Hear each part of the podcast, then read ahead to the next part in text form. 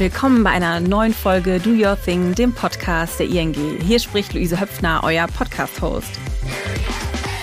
Unser Thema heute betrifft ja eigentlich alle. Manche nehmen den Zustand aktiv wahr, andere leben damit und haben ihn vielleicht noch nie für sich definiert. Und zwar geht es um Mental Load. Mental Load ist ein Thema, das mich als Selbstständige und ja als Schwangere im äh, neunten Monat mittlerweile äh, viel beschäftigt, da ich oft merke, wie mein Kopf rattert vor lauter selbst auferlegten oder ja auch für selbstverständlich erachteten To-Dos rund um die Arbeit, soziale Kontakte, Haushalt oder auch Freizeit.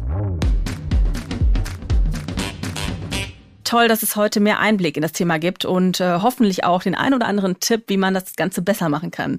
Herzlich willkommen dazu, Laura Fröhlich. Hallo. Hi, Laura. Laura, du hast selbst mit äh, ungesundem Mental Load und zu viel Care-Arbeit zu kämpfen gehabt. Du hast dich dann reingefuchst, Lösungen gefunden und das ganze Thema zu deinem Ding gemacht. Seit du das Buch Die Frau fürs Leben ist nicht das Mädchen für alles geschrieben hast, sagst du, sie rennen mir die Türe ein. Deswegen meine erste Frage, wer sind denn Sie, die die, Türe einrennen?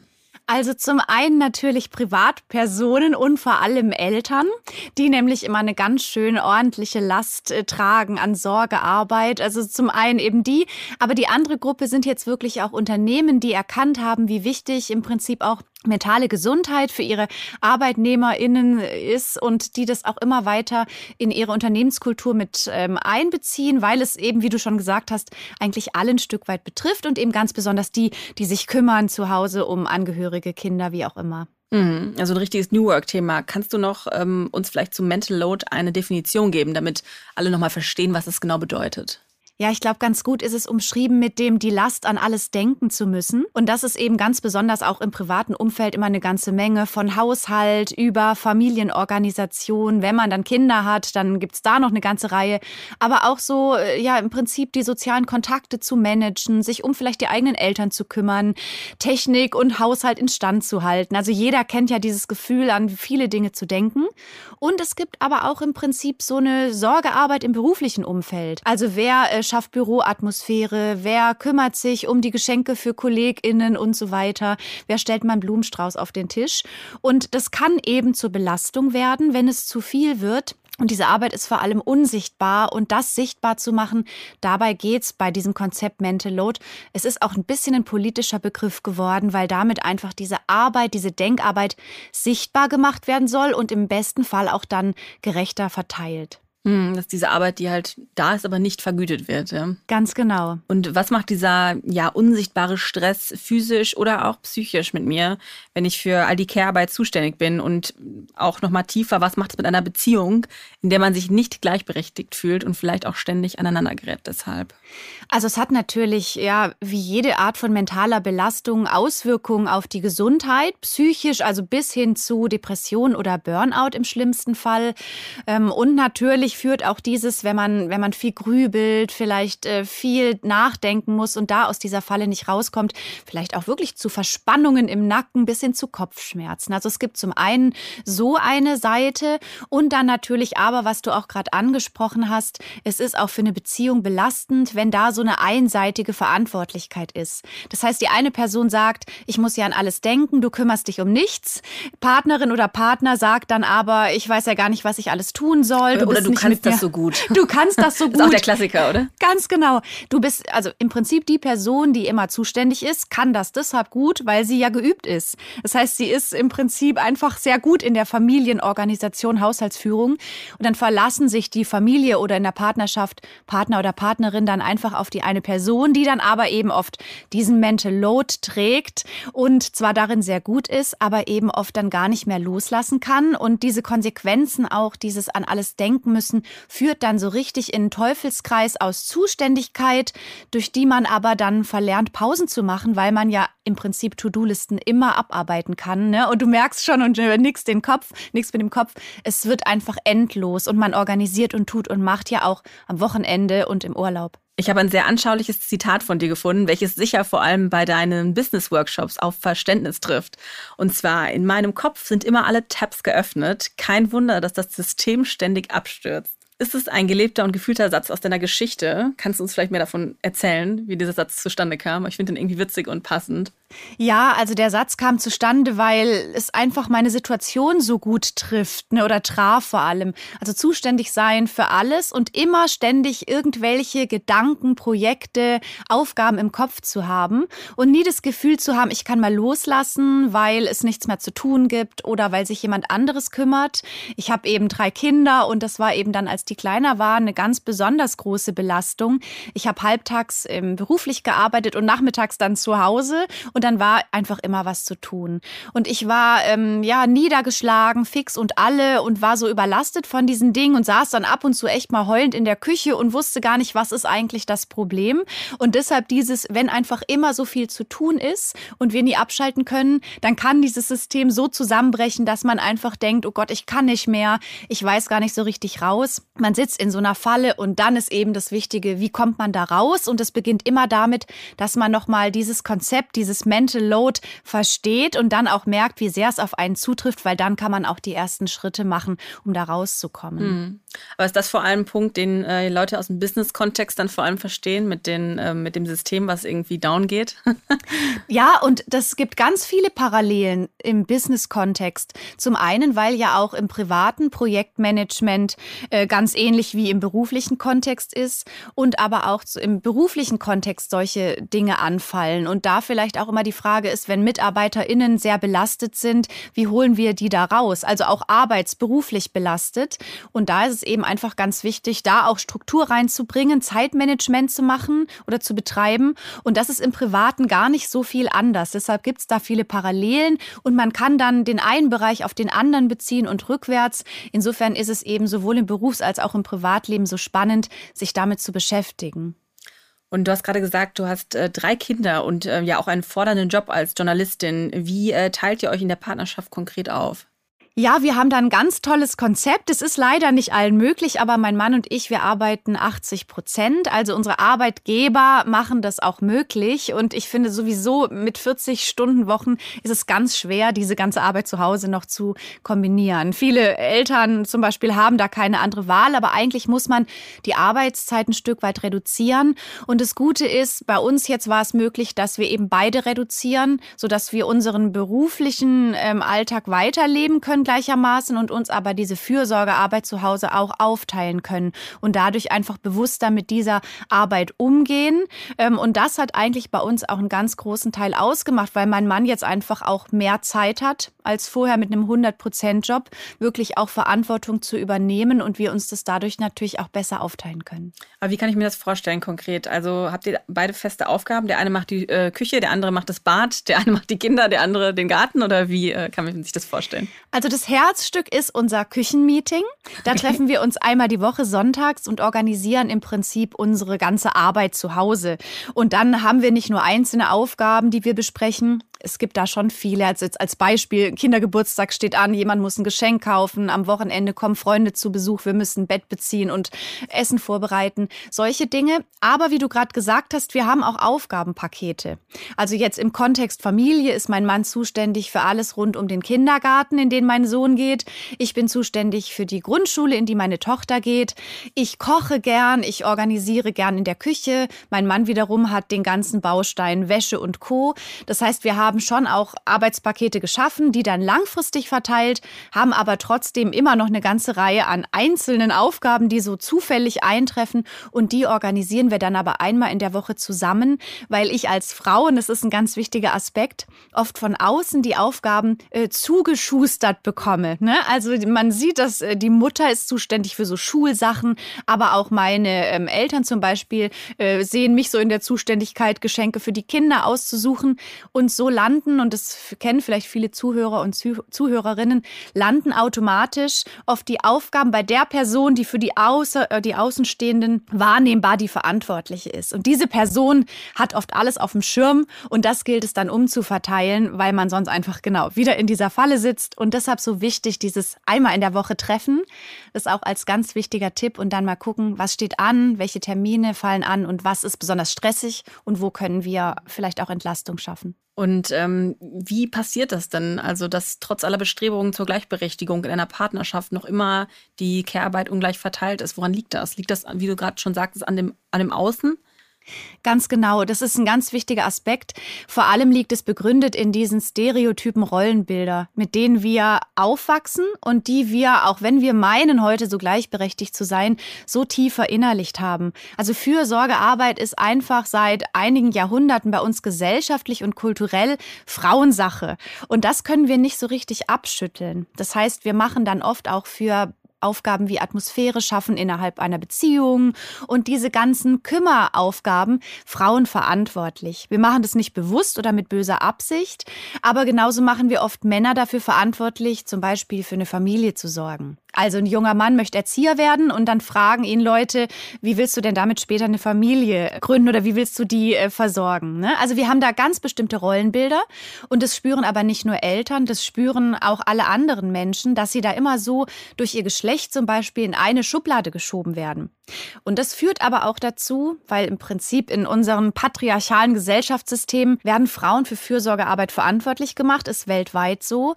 Und dann kommt es eben so, dass wir oft als Frauen dann diese ganze Denkarbeit und diese Worry Work, also diese Sorgearbeit dann äh, aufgedrückt bekommen. Und davon müssen wir uns ein Stück weit befreien. Es ist aber gar nicht so einfach. Und das schaffen wir im Prinzip auch nur zusammen, weil es letztendlich darum geht, diese stereotypen Rollenbilder abzubauen abzubauen und aus unserer Gesellschaft wegzunehmen. Ne? Aber das ist noch ein langer Weg. Mhm. Also ich als Laie würde jetzt auch mal sagen, dass das vor allem am Gender Pay Gap liegt. Ähm, würdest du dem zustimmen oder eher nicht? Der Gender Pay Gap, also dass Frauen, du meinst, dass jetzt Frauen grundsätzlich weniger verdienen? Ja, im Schnitt 20 Prozent. Genau. Und dann gibt es ja noch den Gender Care Gap, dass Frauen mehr Fürsorgearbeit ähm, leisten. Und im Prinzip diese beiden Gaps sind begründet darin, dass wir äh, Frauen eher wahrnehmen in der, in der Rolle der Fürsorgenden oder dass wir Frauen vielleicht auch weniger zugestehen, eine gewisse Berufstätigkeit hinzubekommen oder zu schaffen. Was auch ganz interessant ist, es gibt da Studien, die belegen, dass wenn zum Beispiel Frauen im beruflichen Kontext so eine Fürsorgearbeit zugetragen wird, also könntest du nicht unsere ähm, Firmenfeier mitorganisieren oder könntest du nicht ähm, eine Abschiedsfeier organisieren für Kollege, Kollegin XY. Und Frauen sagen dann, nein, ich habe gerade so viel auf dem Tisch, wird Frauen das äh, durch Studien belegt eher übel genommen. Also sie werden dann nicht als ähm, sympathisch wahrgenommen. Männer hingegen, die sowas ablehnen, da heißt dann eher Mensch, der weiß, was er will. Äh, das ist ein Typ, der kann sich gut abgrenzen. Das heißt, da spielen auch wieder diese Rollenbilder, auch diese unconscious bias nennt man das, spielen da eine große Rolle. Und das alles führt dann dazu, dass zum Beispiel Frauen auch weniger verdienen. Letzte kleine Anmerkung dazu. Auch Frauen, die mehr Gehalt fordern, werden oft als ähm, unsympathisch wahrgenommen. Männer eher nicht so sehr. Also Frauen haben in Verhandlungen, Gehaltsverhandlungen einfach ganz äh, schlechte Bedingungen einfach, weil egal was sie machen, es ist irgendwie ein Stück weit falsch. Und um das Ganze im Prinzip zu, ja, zu umgehen, ist es so wichtig, über diese Rollenbilder zu sprechen. Und man sieht, wie viel es dann doch auch mit Fürsorge zu tun hat und letztendlich auch dann mit dieser Belastung durch dieses an alles denken müssen, weil das eben sehr stark an Fürsorge geknüpft ist. Mhm. Und im Hinblick so auf ähm, ja, Elternzeit, ich meine, logisch ist natürlich, dass viele heterosexuelle Paare sich dafür entscheiden, dass die Frau in Elternzeit geht und sich um die Kinderversorgung kümmert, weil es halt äh, diesen, diesen Gap gibt, vor allem im, im Gehalt. Kannst du ein bisschen erzählen, wie das bei euch war, wie ihr das damals geregelt habt? Also wir haben es so geregelt, wie ich es heute niemals wieder machen würde, aber es ist zehn Jahre her und ich habe diese ganzen Themen noch nicht so auf dem Schirm gehabt. Ich habe dann das gemacht, was die meisten Mütter in Deutschland machen. Ich war ein Jahr in Elternzeit und und mein Mann hat sich dann jeweils immer die ersten acht Wochen ähm, Elternzeit genommen. Also diese klassische Aufteilung, Frau nimmt zwölf, Mann nimmt zwei. zwei. Mhm. Ganz genau. Es führte dann aber eben dazu, dass ich ja im Prinzip ein ganzes Jahr lang allein zu Hause den Haushalt und die, das Kind gemanagt, was heißt das Kind gemanagt, aber das Kind betreut habe und den Haushalt gemanagt und deshalb dann immer besser wurde. Darum ist meiner Meinung nach, und ich würde es heute so machen, hätten wir nochmal ein Kind, dass wir uns wirklich die, auf die ähm, Elternzeit teilen, sieben Monate und sieben Monate, sodass wir beide jeweils alleine zuständig sind zu Hause für diese Arbeit, darin gut sind und auch wissen, was es bedeutet, weil es ist nämlich echt viel Arbeit Elternzeit. Gleichzeitig ich dann auch, wer hätte mein Mann dann sieben Monate Elternzeit, genug Luft habe, wieder in den Job zu starten. Was mir nämlich passiert ist, und das passiert sehr vielen Frauen nach der Elternzeit, sie wollen wieder zurück in den Job und dann ist da aber die Stelle nicht mehr da mhm. oder sie werden dann in eine andere Position ähm, gebracht, die aber vielleicht nicht adäquat ist oder wie auch immer. Also es gibt da extrem viel Diskriminierung auf dem Arbeitsmarkt. Gibt es auch tolle Initiativen, die sich dafür einsetzen, dass eben diese, diese Sache nicht mehr so geschieht. Aber nichtsdestotrotz ist es eben schwierig für Frauen nach der Elternzeit wieder in den Beruf zu kommen. Und wir haben es eben so sehr ähm, klassisch gemacht. Ich würde es heute so nicht mehr machen. Für manche ist es aber ein gutes System und es sollen die äh, jeweiligen Paare dann auch so lösen, wie sie es für richtig halten. Wichtig ist einfach nur zu gucken, dass man beide gleichermaßen kompetent in äh, Haushaltsorganisation und Kinderbetreuung ist, damit man einfach äh, sich das dann auch teilen kann, je nachdem, wie man eben die Arbeit, Fürsorgearbeit, Berufstätigkeit verteilt. Ne? Aber wenn eben einer so besonders gut ist, der andere überhaupt nicht, nicht, mhm. dann ist man eben so in dieser Falle. Ja, was macht das auch mit dem Selbstwertgefühl? Also wie war das damals für dich? Ähm für mich war das also ganz schrecklich, was nicht bedeutet, dass für ähm, andere Eltern das so sein muss. Aber mir hat meine Berufstätigkeit unheimlich gefehlt und mich hat so unglaublich frustriert, dass die Arbeit, die ich zu Hause mache, die ja auch eine schöne Arbeit ist, also sich um ein Baby zu kümmern, ist ja ganz wunderbar, aber dass diese Arbeit gar nicht gesehen wird. Also Eltern sagen dann oft, ich arbeite gerade gar nicht, ich bin in Elternzeit. Ne? Und es ist ganz viel Arbeit. Ja. Es ist ganz viel Arbeit und wir nehmen das nicht als Arbeit wahr. Und weil die so unsichtbar ist äh, und dadurch kommt auch oft so eine Art Burnout. Also wenn Menschen Arbeit verrichten, die anstrengend ist, aber die keiner sieht mhm. und die so untergeht, dann führt es oft zu diesem schlechten Gefühl und so ging es mir dann auch. Und das hat mich frustriert. Ne? Ich war sozusagen die ganze Zeit am Rotieren, hatte viel Arbeit, auch dann mit dem zweiten oder dritten Kind, aber keiner hat irgendwie wahrgenommen, wahrgenommen, dass ich so viel schufte und organisiere und tu und mach. Es hat mich unglaublich frustriert und mir hat dann eben noch mal geholfen, anzuerkennen, a, was es für eine Arbeit ist und b, dann zu sagen, mir fehlt mein Beruf, wir müssen uns noch mal neu aufteilen und Gott sei Dank haben wir das auch hinbekommen. Mhm. Wie waren da so die Perspektiven? Also konntest du dann wieder einsteigen in deinen Job oder gab es da wirklich Probleme? Ich bin dann erstmal in die Selbstständigkeit gegangen das war zu dem Zeitpunkt äh, der beste Weg, weil mein Arbeitsvertrag ist dann in der Elternzeit ausgelaufen und habe mich dann selbstständig gemacht, bin mittlerweile auch wieder in einer Festanstellung. Äh, da ist die Perspektive natürlich bei einer Selbstständigkeit zum einen insofern gut, dass man sich die Arbeit gut aufteilen kann. Andererseits rödelt man da, da muss ich dir gar nicht viel erzählen, wiederum, ne? weil man natürlich auch gucken muss, ähm, dass Geld reinkommt, dass man seinen Papierkram organisiert. Schon wieder ganz viel Mental Load. Also ich habe dann eigentlich das Beste draus gemacht und möchte die Zeit nicht missen, aber es war schon auch zeitweise ein Kampf. Äh, und Gott sei Dank habe ich jetzt nach zehn Jahren da die richtige Balance gefunden. Aber ich glaube, das ist ganz besonders wichtig, dass man da guckt, was braucht man gerade selber ne? und das immer wieder ausbalanciert. Mit Kind und Beruf ist es für Eltern natürlich immer ein Stück weit eine Herausforderung und da muss man einfach gucken, ja, wie funktioniert es bei uns am besten. Und es muss auch nicht immer 50-50 sein. Ne? Und äh, du bist dann in die Selbstständigkeit, bist du dann schon mit dem Thema Mental Load, also mit deinem Ding sozusagen, ähm, in die Selbstständigkeit gegangen oder was war das für eine Selbstständigkeit?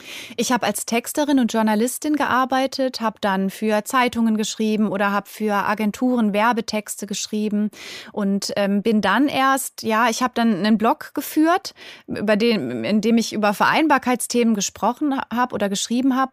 Und dass ich zeitgleich dann aber auch diese extreme Belastung gespürt habe, habe ich irgendwann Gott sei Dank dieses Konzept entdeckt, dieses Mental Load Konzept. Also man sagt wohl, die Comiczeichner Zeichnerin Emma hat dieses Wort so ein bisschen in die Welt gebracht. Das ist auch ein ganz toller Comic, der sehr empfehlenswert ist. Und dann hat eine Kollegin von mir, die Patricia Camerata, da auch nochmal äh, mitgearbeitet. Und dann habe ich das Zepter übernommen sozusagen und habe auch darüber geschrieben. Dann ist mein Buch zustande gekommen und jetzt gibt es eben ganz viele Anfragen für Vorträge, weil die Menschen einfach merken, oh ja, das Thema ist so wichtig, es betrifft uns alle und wir wollen, dass wir irgendwie da Möglichkeiten haben, wie man bei so einer Belastung da Wege rausfindet. Mhm.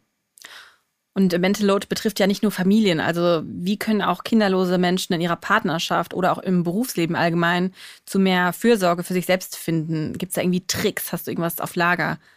Also ich glaube, wichtig ist zunächst mal dieses Konzept kennenzulernen und zu verstehen. Dann selbst einen Blick auf die eigene Arbeit äh, neu zu finden im Prinzip, also eben auch Organisationsarbeit und Haushaltsarbeit und Fürsorge auch innerhalb einer Partnerschaft oder unter Freunden, wie auch immer, als Arbeit zu betrachten. Schöne Arbeit sehr oft, aber es ist eben auch oft anstrengend. Das ist schon mal ein ganz wichtiger Punkt. Und dann auch in der Partnerschaft und vielleicht auch sogar in, in einem beruflichen Umfeld diese Arbeit mal sichtbar zu machen. Also zu Hause auch auf einen Zettel zu schreiben, immer wenn ich an irgendwas denken muss, was mir im Kopf rumgeht, auf so einen gelben Post-it schreiben und da vielleicht mal diese Post-its in den Flur hängen und dann mal nach mir gerade der Wand voller Post-its ja, vor. Da wird ganz schnell eine sehr äh, große Zettelwand entstehen.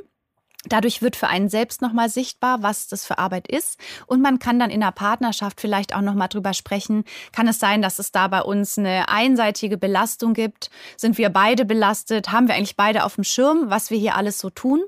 Und auch im Berufsumfeld kann man sich mal überlegen, wer kümmert sich eigentlich hier bei uns um Büroatmosphäre, Geschenke für KollegInnen und so mhm. weiter. Mhm. Und das einfach sichtbar machen und im besten Fall auch in eine Bewertung einfließen lassen.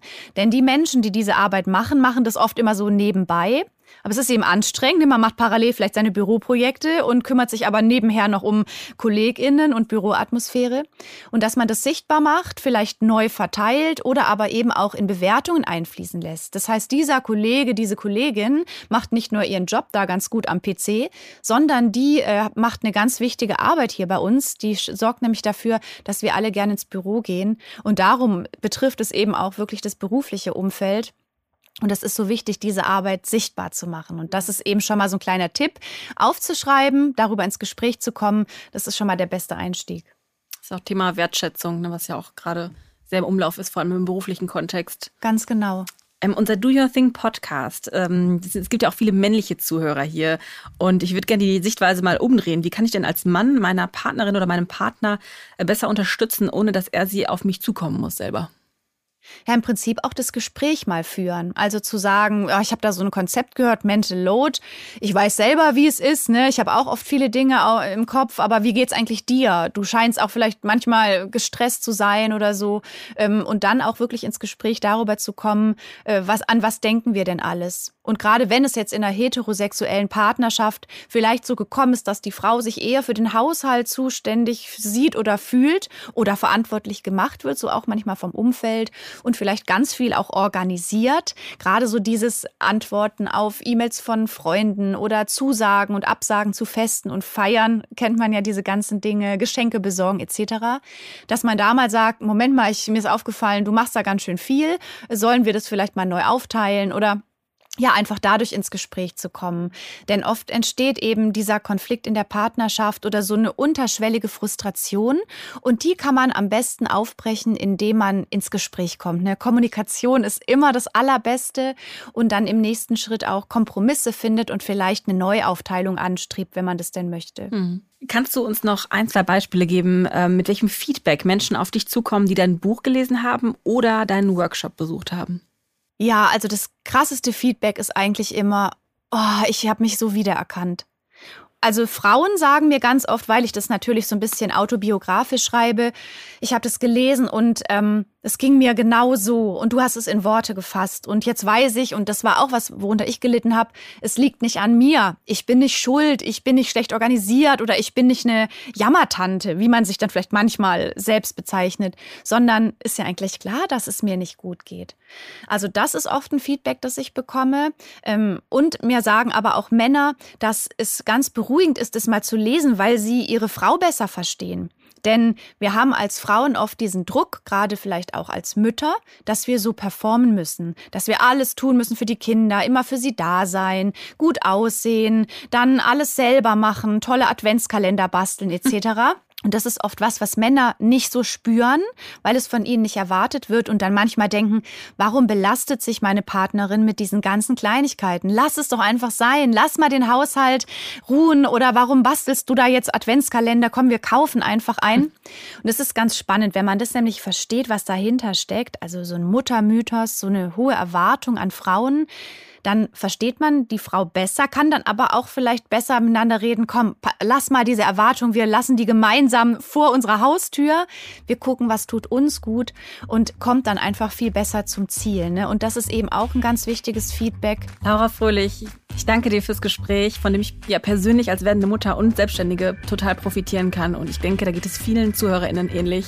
Schön, dass du bei uns warst. Schön hier zu sein. Vielen Dank. danke dir.